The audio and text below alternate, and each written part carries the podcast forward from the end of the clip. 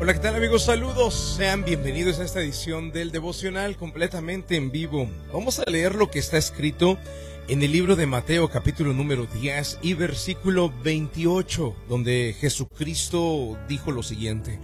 No teman a los que quieren matarles el cuerpo.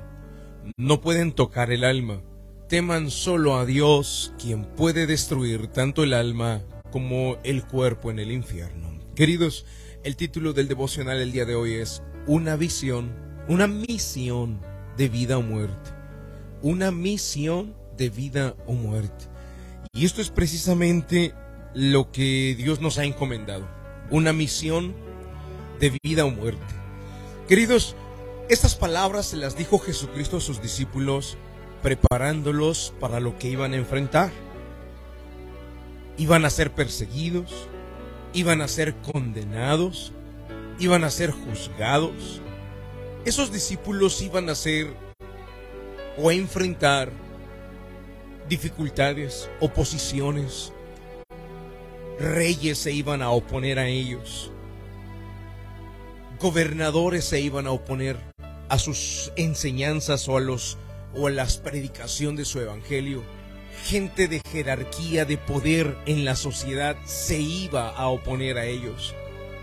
Cualquiera hubiese en esa época querido capturarlos y encerrarlos y castigarlos. Y finalmente fue lo que sucedió con la vida de ellos. Finalmente fue así como todos ellos murieron. Pero Jesucristo los estaba preparando. No le teman a los que pueden castigar o matar al cuerpo no pueden tocar su alma. Teman aquel que puede matar el alma y el cuerpo en el infierno. Y esta misión de vida o muerte, Jesucristo se la estaba encomendando a sus discípulos.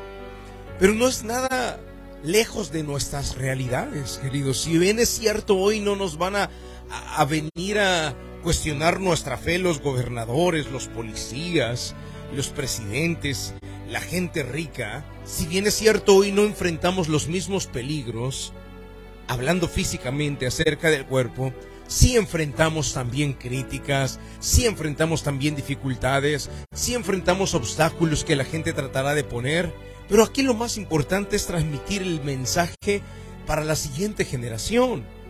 Y que no temamos al que dirán, al que me vean raro, que no temamos a que me vean como un religioso, que no tenemos que tener temor a que me vean como un anticuado por enseñar a mis hijos a creer en Jesucristo y a creer en su palabra. Nos van a señalar, nos van a acusar, nos van a tomar como anticuados, retrógradas, nos van a tomar como gente incivilizada, como gente anticuada, como personas que ponen su vida en valores que existen hace o existieron hace tres mil, dos mil años atrás, pero que ya no son actuales, que ya no son aplicables a nuestra sociedad. Y queridos, eso es el ataque que vamos a recibir de muchas personas. Y hoy quiero recordarles a cada uno de ustedes lo mismo que Cristo les enseñó a sus discípulos. No teman a los que castigan el cuerpo, a los que matan el cuerpo. No teman a aquellos que los van a criticar. No teman a aquellos que les van a decir, ¿Cómo tú no crees en la igualdad de géneros? ¿Cómo es posible que tú puedas eh, oponerte al movimiento sexual actual? ¿Cómo es posible que tú no enseñes a tus hijos tolerancia? Eso es lo que muchas personas atacan hoy en día y critican. Pero queridos, nosotros tenemos muy clara la misión que el Señor Jesucristo nos dejó. Es una misión de vida o muerte. Tenemos que creer en todas las palabras que están escritas en la Biblia y pasarlas a la siguiente generación, pasárselas a nuestros hijos, enseñárselas a ellos, que ellos también crean lo que nosotros creemos. El error que he visto cometer a muchos padres hoy en día es preocuparse por dejar una herencia física, monetaria, para sus hijos, pero no se preocupan por dejarles una herencia espiritual. ¿Qué legado vamos a dejar a nuestros hijos? ¿Qué enseñanza en cuanto a la fe les vamos a dejar a ellos? ¿En qué van a creer ellos? ¿Sobre qué van a caminar cuando nosotros partamos y nos vayamos a la morada celestial? ¿Qué fe van a practicar ellos? a qué iglesia asistirán, a qué Dios servirán. Esa, esa es una misión de vida o muerte y tenemos que cumplirla para que nuestros hijos no se desvíen de la verdad que un día nosotros ya obtuvimos por medio de la palabra de Dios. ¿Qué te parece si oramos y le decimos al Padre Celestial que nos dé la sabiduría para poder cumplir con esa misión de vida o muerte? La oración es un medio de acercarnos al autor de la vida. Ponga su mano en su corazón.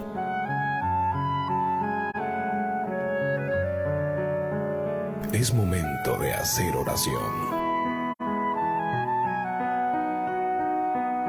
Vamos a hablar con Dios.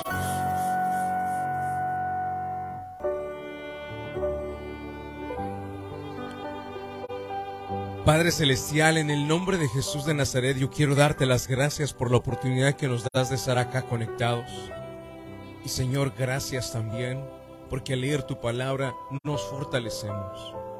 En especial hoy queremos pedir para que cada uno de nosotros podamos tener la sabiduría suficiente, Señor, para poder encaminar a nuestros hijos y cumplir con esa misión de vida o muerte. Transmitir a la siguiente generación este conocimiento que nosotros hemos adquirido, esta verdad que hemos en nosotros encontrado. Que nuestras generaciones siguientes, nuestros hijos, nuestros nietos, puedan seguir este legado, Señor. Y así te conviertas no solamente en el Dios nuestro, sino el Dios también de nuestros hijos, nuestros nietos y nuestras generaciones. Padre Celestial, gracias por darnos tanta fortaleza a través de tu palabra. Oramos en el nombre de Jesucristo de Nazaret. Amén y amén. Amigos, gracias por estar en la sintonía. Que Dios les guarde les bendiga y sigan encaminando a sus hijos por la verdad que ustedes ya obtuvieron. Que Dios les bendiga.